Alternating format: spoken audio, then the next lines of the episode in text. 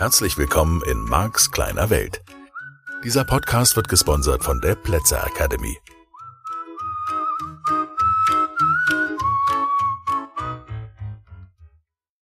Da ist er wieder. Dein wöchentlicher Veränderungspodcast, Max kleine Welt. Ja, mit Marc.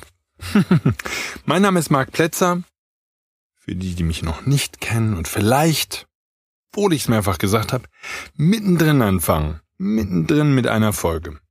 Also, dieser Podcast hat Folgen, die aufeinander aufbauen, wo bestimmte Grunddinge besprochen werden, bestimmte Vorannahmen, Voraussetzungen sozusagen damit es dir leichter fällt, diese Folge zu verstehen, empfehle ich, ja wiederum nur Marks kleine Welt, dass du von vorne anfängst. Gut, das nur zur Info. Schön, dass du auch diese Woche wieder dabei bist, dass du weiter zuhörst. Ja, das Feld der Wahrnehmung. Da sind wir jetzt seit einigen Folgen unterwegs und das ist natürlich super, also ich finde es zumindest super spannend. Ich vermute, dir geht's ähnlich oder ich hoffe, dir geht's ähnlich. Es gibt von dem Mitbegründer des NLP, Dr. Richard Bandler, so eine Aussage, das menschliche Gehirn sei das einzige, ich glaube nicht, dass das einzige ist, aber sei eines, lass es mich vielleicht so umformulieren, das in der Lage sei, sich selber umzuprogrammieren. Und ich will das gar nicht in Abgrenzung machen zu Pflanzen, Bäumen, Steinen und Bergfelsen, sondern nehme einfach mal zur Kenntnis, wir sind zumindest theoretisch, in der Lage, uns selber umzuprogrammieren. Und ich möchte den Zusammenhang herstellen zu dem, wo wir gerade sind, von diesem Satz, weil du den vielleicht dadurch dann noch besser verstehst und ich selber ihn auch noch besser verstehe, weil jedes Mal, wenn ich die Dinge erkläre und wieder ein bisschen anders erkläre als vorher, verstehe ich die Sachen natürlich auch nochmal tiefergehend, weitergehend, besser als jemals zuvor. Also, was heißt jetzt an der Stelle Programmieren? Und in diesem NLP, dem neurolinguistischen Programmieren, geht's ja genau um dieses Programmieren. Ich mag den Begriff auch nicht so gerne, weil er sich so technisch anhört und es trägt natürlich dem Thema Rechnung, dass Dr. Richard Bendler, eben der, Mathematiker ist, Programmierer letztlich. Das heißt, dieses ganze Modell des neurolinguistischen Programmierens basiert auf der Idee, dass wir das Gehirn programmieren können, dass es eine Programmiersprache des Gehirns sozusagen gibt. So, und wir können uns umprogrammieren, das sind die hoffnungsvollen Nachrichten, falls du die heute zum ersten Mal hörst, dann ist es doch toll. Schöne Aussichten, ich will mich selber neu programmieren. Ich stelle dir das jetzt in den Kontext, weil, und der dürfte dann sehr leicht zu verstehen sein, du dich selbst, ja, und natürlich deine Eltern und natürlich deine Lehrer und natürlich andere Menschen, die dir wichtig waren und Mentoren und sowas, diese Programmierung vorgenommen haben, als du Kind warst. Das heißt, die ersten Filter, die gesetzt wurden, die ersten Bedeutungen, die du gegeben hast und in der Folge dann eben auch das, was wir Glaubenssätze und Glaubenssysteme nennen, und da darf ich sicherlich nochmal genauer drauf eingehen, das bildet sich wie eine Programmierung in deinem Gehirn. Es verändert den Filter deiner Wahrnehmung und Jetzt könnte man uns natürlich die Frage stellen, okay, was, was ist jetzt mit dem kleinen Kind? Das kommt ohne gesetzten Filter auf die Welt natürlich nicht, weil das Unterbewusstsein tut schon all diese Dinge, es steuert die Abläufe und macht das alles. Nur was wir zum Beispiel bei einem kleinen Kind beobachten können, ist, es lernt, seine Hand zu bewegen. Es gibt eine These dazu in verschiedenen Büchern, die ich gelesen habe, dass wir als Menschen am Anfang nicht mal wissen, dass unser Körper unser Körper ist. Ich habe dann in anderen Büchern, ich glaube bei Neil Donald Walsh war es, Gespräche mit Gott, was ich absolut empfehle, die drei Bände, wenn zwischendurch mal was Gutes Neues lesen willst. Gespräche mit Gott ist guter Stoff und dann anschließend Freundschaft mit Gott. Sehr, sehr, sehr empfehlenswert zum Anfang der Reise, insbesondere dann, wenn du im christlichen Glauben großgezogen worden bist. So, und da ist also die These, dass wir uns beengt fühlen sogar in diesem Körper, trotz der Erfahrung, die wir gegebenenfalls, und das hängt jetzt wieder mit deinen Modellen von Welt zusammen, obwohl wir vorher schon mal inkarniert waren, aber es ist dann doch ein einengendes Gefühl, einer der Gründe, die dafür angegeben werden, warum Babys einfach mal schreien zwischendurch oder warum wir alle als Babys geschrien haben, weil wir zwischendurch diese Beschränkung und diese Begrenzung als so eng und so einengend wahrnehmen. Ich finde das ein ganz lustiges Modell von Welt. Und Du lernst jetzt gerade, warum dieser Podcast Marks kleine Welt heißt und alles, was darum gerade entsteht, der Newsletter, den du gerne auch abonnieren kannst, der kommt dann wieder monatlich und den kannst du gerne auch weiterempfehlen. Das sind andere Themen als die, die ich hier im Podcast aufarbeite oder bearbeite und sicherlich zum Teil auch dieselben Themen. So, halber Schritt zurück. Deswegen heißt es Marks kleine Welt, weil ich in meiner kleinen Welt lebe und ich habe mir irgendwann vor Jahren in den Seminaren das als Begrifflichkeit ausgesucht, wenn ich darauf hinweisen möchte, sehr deutlich, dass das nur das ist, was ich für wahr halte. Und es ist eine fundamental wichtige Idee für mich, dass meine Arbeit nicht davon handelt, dass du ein neues Beliefssystem bekommst, also ein neues Glaubenssystem, weil dann würdest du nur ein altes Glaubenssystem durch ein neues austauschen, was zum Beispiel bei Religionen der Fall ist, wenn jemand eine neue Religion annimmt, sagen wir mal bei, bei einem Missionar, der zu einem Naturvolk geht und das Christentum denen näher bringen will, dann dürfen die ein altes Glaubenssystem vielleicht mit Naturgottheiten und und und austauschen gegen ein neues Beliefssystem, das dann eben nur einen Gott kennt, monotheistisch ist und zum Beispiel nicht viele Götter hat. Und das ist nicht die Idee meiner Arbeit. Es geht nicht darum, dir mein Beliefssystem aufzudrücken oder so, oder dich dahin zu bringen, dass du dieselben Dinge für wahr hältst, die ich für wahr halte, sondern meine Idee und die Idee dieses Podcasts und all der Dinge, die ich tue, ist, dass du mit Hilfe meines Modells von Welt, also Max kleiner Welt, weiterkommst, zum einen, um deine Grenzen zu erweitern, dass du das vorhandene Glaubenssystem, deine Welt vielleicht ein bisschen in Frage stellst und für dich selbst entscheidest, an welchen Stellen du es wie erweitern möchtest. Und den Rest meines Lebens werde ich, solange ich diese wundervolle Arbeit tun darf, immer wieder dieses Weltbild in Frage stellen, mein eigenes und damit auch deins, weil ich glaube, dass das die einzige Chance ist, wie wir über diese kleine Welt, in der wir uns bewegen und die tendenziell natürlich aufgrund dessen, was du schon weißt und verstanden hast, die tendenziell im Lauf des Lebens droht, kleiner zu werden, den Schritt nach vorne zu tun und zu sagen, okay, ich gehe immer wieder an die Grenzen von dem, was ich für möglich halte, was ich glaube, und da geht's gar nicht um Extremsportarten oder darum, dass du von irgendeinem Felsen, von irgendeiner Klippe in irgendein Meer springst, sondern es geht um ganz alltägliche Dinge, die ich persönlich viel wichtiger finde als einen Feuerlauf oder einen Vertrauensfall, wenn man so Sachen anspricht, die bei Seminaren gemacht werden oder eben irgendwelche extremen Dinge wie Bungee Jumping oder Fallschirmspringen oder so, die auch das Beliefssystem verändern können und typischerweise aus Sicht des NLP-Trainers nicht den gewünschten Effekt haben, weil sie nicht generalisiert werden. Ach Gott, so viele Fachbegriffe, ich kann noch so viel erklären. Das ist gut, wir nehmen uns Zeit. So hast du Lust, immer wieder was Neues zu lernen, das mag ich. Also, halber Schritt zurück an der Stelle. Weil wir alle eine verschiedene Wahrnehmung haben und weil die Filter, die im Wesentlichen, lass uns ehrlich sein, unterbewusst gesetzt wurden, die wurden beiläufig gesetzt, die wurden von unseren Eltern gesetzt, von unseren Freunden gesetzt und zum Teil natürlich von uns selbst, von dem, was wir gewohnheitsmäßig tun. Also ganz simples Beispiel für dich, wenn du jeden Morgen, jeden Abend deine Zähne putzt oder jeden Mittag auch nochmal, ja, für die, die das ganz regelmäßig tun, vielleicht noch vorm Frühstück und nach dem Frühstück. So, wenn du regelmäßig deine Zähne putzt, dann wird das für dich normal. Und wenn du regelmäßig joggen gehst, vielleicht hast du das mal ausprobiert oder regelmäßig in die Muckibude oder regelmäßig einen anderen Sport treibst, dann wird es für dich normal und dein Gehirn stellt es nicht in Frage. Das ist der übliche Ablauf und das wäre dann dein Modell von Welt. Das gehört dazu. Und es würde sich komisch anfühlen, wenn du es nicht tust. Es wäre seltsam für dich, wenn du die Routine durchbrichst. Und so ein bisschen können wir uns das vorstellen, diese Programmierung des Gehirns, mit der ich heute angefangen habe, thematisch. Das ist ein bisschen die Idee. Es ist das immer selbe, die Datenautobahn in deinem Kopf und das funktioniert nicht nur mit positiven Themen, das funktioniert auch nicht nur mit den normalen, sage ich jetzt einfach mal, Themen wie Zähneputzen und regelmäßig essen und deinen Pulli anziehen und so.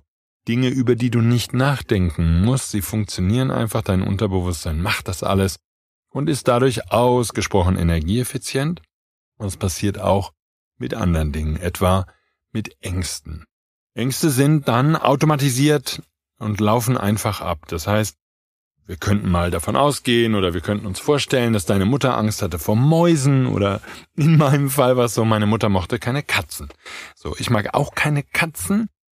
Also was soll das? Sind lustige Lebewesen und wenn man zu viele Mäuse hat, ist es gut, dass es Katzen gibt, weil die können die dann auffressen. Und wenn es genügend Katzen gibt im Verhältnis zur Anzahl der Mäuse, dann passt das auch. Ich hatte mal eine Situation, da gab es deutlich zu viele Mäuse und es gab nur eine Katze.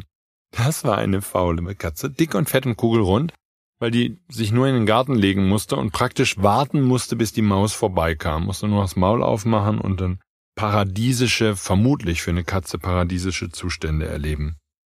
Aber jedenfalls, das wäre so ein Beispiel, lass uns mal bei der Angst vor Mäusen bleiben oder Angst vor Spinnen. Wenn du vielleicht eine Mutter oder einen Vater hattest, die Angst vor Spinnen hatten und du hast das erlebt, dann würde sozusagen dein Filter verändert werden, weil als kleines Kind wäre das einfach nur eine Spinne und dann würdest du irgendwo eine Spinne sehen und vielleicht wäre dieses Elternteil, was Angst vor einer Spinne hat, da kann ja Oma und Opa sein oder eine Spinne, wah! Und ähm, dadurch würde dein Gehirn die Information bekommen, in diesem Fall auditiv, und dadurch, dass du die Menschen spürst, würde natürlich auch dieses Gefühl von Angst oder so sich in dir, von dir wahrgenommen werden als kleines Kind und könnte dementsprechend dann einen Glaubenssatz formen.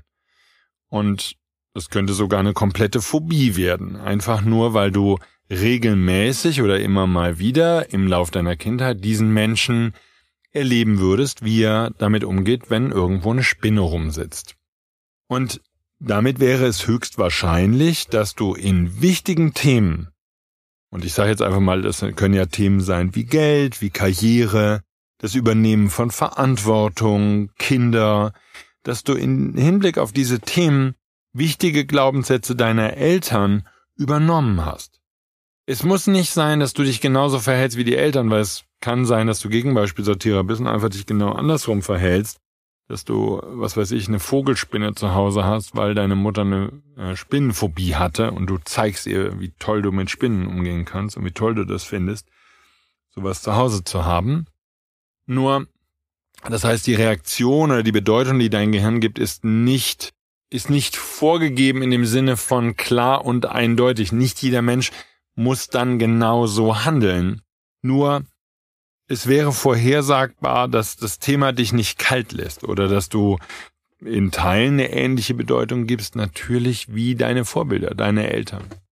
Und ich merke das immer in den fortgeschrittenen Seminaren, da schauen wir uns solche Begriffe wie Verantwortung übernehmen Glück, Liebe und wir nennen die Nominalisierung. Die schauen wir uns dann näher an und finden raus, wie Menschen diesen Begriffen Bedeutung geben.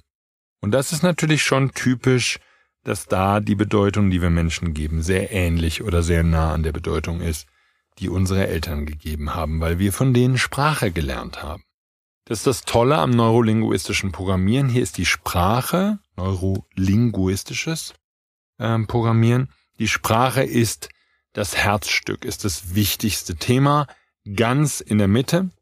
Und zum einen geht es dann darum, dass die Art und Weise, wie dein Gehirn die Informationen verarbeitet, drückt sich aus durch die Sprache. Das heißt, die Sprache macht erkennbar, ersichtlich, deutlich, wenn ich wach genug bin und dir zuhöre, oder notfalls du dir selber zuhörst, macht ersichtlich und macht erfahrbar, erlebbar, wie dein Gehirn die Informationen verarbeitet. Wenn wir also da zurückgehen zu der Ursprungsthese, wir sind Wesenheiten, die sich selbst umprogrammieren können, dann ist die Sprache, und Sprache ist ja auch das, was du denkst, ein Schlüssel dazu.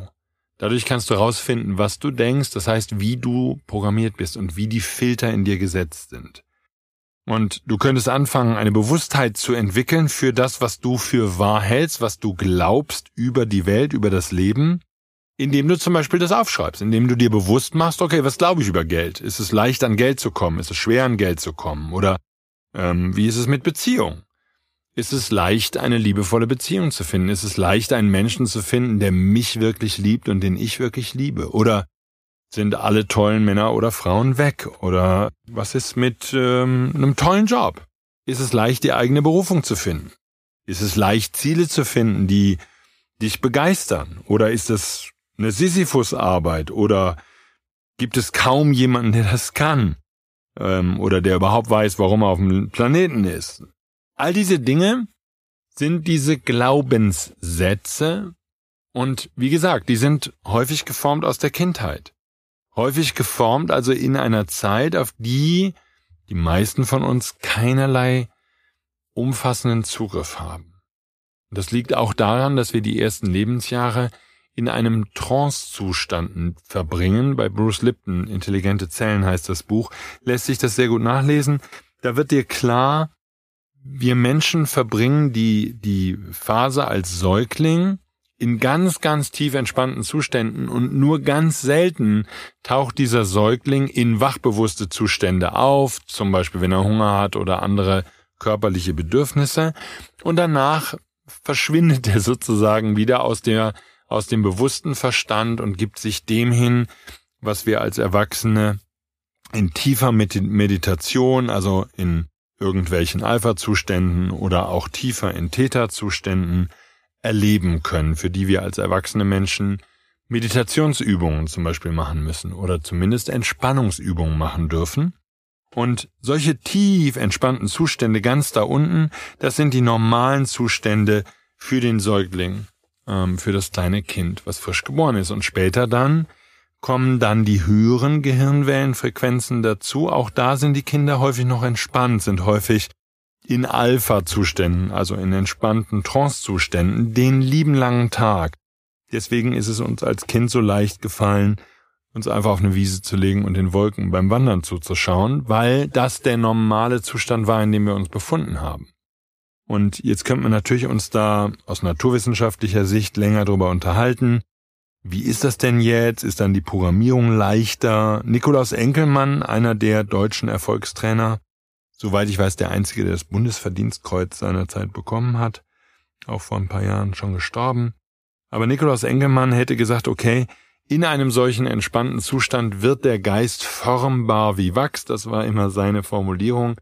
Das bedeutet ja, die Programmierung ist in einem entspannten Zustand leichter. Die Umprogrammierung, auch deine eigene selbst intendierte, selbst durchgeführte Umprogrammierung deines Unterbewusstseins, ähm, ich würde sogar weitergehen, ist ausschließlich im entspannten Zustand möglich. Deswegen finden meine Seminare typischerweise in einer entspannten und häufig auch sehr lustigen Atmosphäre statt, weil es dann leichter ist, dass du auf einer unterbewussten Ebene sehr schnell, sehr leicht neue Beliefs findest und neue Möglichkeiten findest, dein Leben umzugestalten und ähm, einen besseren Zugriff hast auf deine Ressourcen.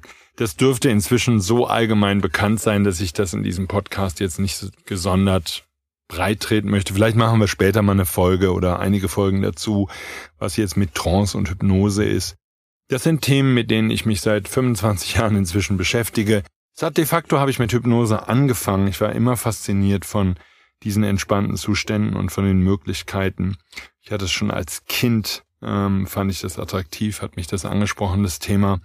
Und ist einer der Gründe, warum ich vor 25 Jahren angefangen habe, Hypnotherapie zu machen, zu lernen und mich seitdem wirklich intensiv mit dem Thema beschäftige und es nicht nur sozusagen für entspannte Zustände nutze, irgendwelche Trancen, die du, was weiß ich, im Shop runterladen kannst, sondern gleichzeitig auch nutze in den Seminaren, um die Teilnehmer in entspannten Zuständen, ja, sie in der Umprogrammierung zu unterstützen. Und ich bin einfach immer wieder fasziniert, wie viel durch Hypnose in der Veränderungsarbeit möglich ist. Das kann ich einfach mal so ganz neutral an dieser Stelle sagen. Halber Schritt zurück. Hier ist das Kind, Kinder oder wir alle haben uns als Kinder überwiegend in Gehirnwellenbereichen befunden, die entspannt waren. Das könnte der Grund sein, warum so wenige von uns sich an viele Details aus der Kindheit erinnern. Vielleicht geht's dir wie den allermeisten Teilnehmern, die ich habe, die irgendwo so mit 13, 14 sagen, ab dann können sie sich ganz gut erinnern an wichtige Ereignisse und vorher ist bei vielen vieles verschwunden. Das ist anders, wenn du dich mit jemandem unterhältst, der 17, 18 ist, der hat noch ganz viel Zugriff häufig auf die Kindheit, es sei denn, er hat irgendwas Traumatisches erlebt. Nur ansonsten ist es zu dem Zeitpunkt noch relativ normal, sage ich einfach mal. Und spannend genug. Also das könnte sozusagen zu der Programmierung des Gehirns ein wichtiger Faktor sein, dass wir erkennen, okay, in der Kindheit sind wir alle so entspannt, dass die Programmierung sehr leicht möglich ist. Was jetzt natürlich für uns in dem Kontext, in dem wir uns hier im Podcast bewegen, bedeutet, zum damaligen Zeitpunkt war es sehr leicht, dir irgendwelche limitierenden Glaubenssätze und vielleicht sogar Ängste einzupflanzen. Du hast aus dem entspannten Zustand heraus deine Eltern erlebt, was war ihnen wichtig, wovor hatten sie Angst und sozusagen dein Gehirn wurde durch das Erleben dieser seltsamen Verhaltensweisen von diesen erwachsenen Menschen nicht nur geprägt, sondern programmiert. Die Filter, deine Wahrnehmungsfilter wurden damals gesetzt. Und das ist ja der Grund, warum so viele Menschen dann letztlich das Leben ihrer Eltern weiterleben. Und das ist ja auch gar nicht problematisch. Ich könnte dir jetzt simple Beispiele nennen, wie das Feiern eines Geburtstags. Viele von uns feiern einen Geburtstag so wie wir es oder auch Feste wie Weihnachten, wenn du das feierst, so wie das in der Ursprungsfamilie gefeiert wurde. Das sind die Rituale, die wir schön finden, das ist das, was wir kennen. Vielleicht gibt's bei dir eine Kerze für jedes Lebensjahr, äh, dass du bereits auf der Erde bist. Das heißt, du erwartest zu deinem Geburtstag, dass deine Partner und dein Partner irgendeine Art vielleicht sogar von Kuchen backt und dort sind viele Kerzen drauf. Und vielleicht ist es auch so, dass deine Eltern immer Girlanden aufgespannt haben zu deinem Geburtstag. Und vielleicht gibt's noch andere Sachen. Vielleicht sind die Geschenke eingepackt worden. Könnte ja sein. Und dann machst du das heute auch. Das heißt, du wirst dich tendenziell an dem, das ist jetzt so ein ganz sanftes Beispiel, du wirst dich an dem orientieren, was du dort gelernt hast. Dein Gehirn findet das normal. Ne? Hier ist wieder der Bezug Marx kleine Welt. Das, was ich lebe, finde ich normal. Da ist natürlich sofort eine Schwierigkeit drin, dass ich das alles so normal finde. Und alles, was nicht so ist, finde ich auf jeden Fall schon mal doof. So, ich jetzt. Nicht immer, aber naja, ne? Du weißt, wovon ich rede. Also alles, was so nicht in den Filter passt, was so nicht dazu passt, was wir kennen, äh, weiß ich nicht, ob ich das mag. Und je länger du damit lebst, dass das so ist, ja, arbeitet eine Mutter, arbeitet ein Vater, darf man Hausmann sein, darf man sich alleine um die Kinder kümmern. Darf man sich einfach nur um die Kinder kümmern? Muss man sich um die Kinder kümmern? Darf man als Frau oder als Mann keine Karriere machen, wenn man Kinder hat? Muss man sich viel Zeit nehmen mit den Kindern? Muss man ein ordentliches Auto fahren? Müssen die Hemden gebügelt sein, wenn man sie anzieht oder die Shirts oder was auch immer du trägst? Braucht man eine teure Uhr am Arm? Was sagen deine Vorbilder? Und all dies, und das können wir jetzt einfach mal sozusagen als gegebenen Fakt nehmen, all diese Dinge sind in deiner Kindheit programmiert worden durch die Menschen, die dir wichtig waren. Und wenn du dich nicht umprogrammierst, dann bestimmen diese Beliefsysteme, diese Glaubenssysteme, diese Welten, und das ist meistens eben nur eine, und ich sag da ganz respektvoll Marx kleine Welt zu, in meiner kleinen Welt, da ist das eben alles wahr, was ich gelernt habe, was ich für wahr halte und wie man Geburtstag feiert und wie man Weihnachten feiert. Und es mag in deiner Welt anders sein und Wann immer wir Menschen mit diesen anderen Glaubenssystemen konfrontiert sind, dann gibt es halt eben in unserem Gehirn, wenn du nicht aufpasst, so ein Ding von mag ich nicht, mag ich nicht, will ich nicht, der andere ist doof und ich bin richtig. Ich habe recht und der hat nicht recht. Und da eben setzt so ein bisschen auch diese Veränderung oder die Idee der Veränderungsarbeit an, dass du über diese selbstgesetzten Grenzen hinaus wächst dass du neue Möglichkeiten findest im Umgang mit dir selbst und im Umgang mit der Welt. Und davon handelt eben dieser Podcast. Tja, jetzt ist schon wieder eine ganze Folge um und ich freue mich, wenn du nächste Woche wieder dabei bist. Dann gehen wir wieder ein Schrittchen weiter in Sachen Wahrnehmung, Modelle von Welt. Danke fürs Zuhören. Ich freue mich, ich freue mich, ich freue mich toll, wenn du dabei bist. Und natürlich freue ich mich, wenn du mich ganz viel weiterempfiehlst, also diesen Podcast, dass wir ganz viele Menschen erreichen, die sich verändern wollen, weil dann können wir gemeinsam, das ist so eine meiner Hoffnungen, das wäre wirklich schön, dann können wir wirklich was auf diesem Planeten verändern. Gemeinsam. Und zwar nicht, indem wir das Verhalten anderer Menschen anprangern, sondern indem wir uns selbst verändern und damit eine Wirkung auf die Welt haben. Wie schön ist das, wenn wir das gemeinsam hinbekommen. Du und ich. Ja. Also, bis nächste Woche. Vielen Dank. Tschüss.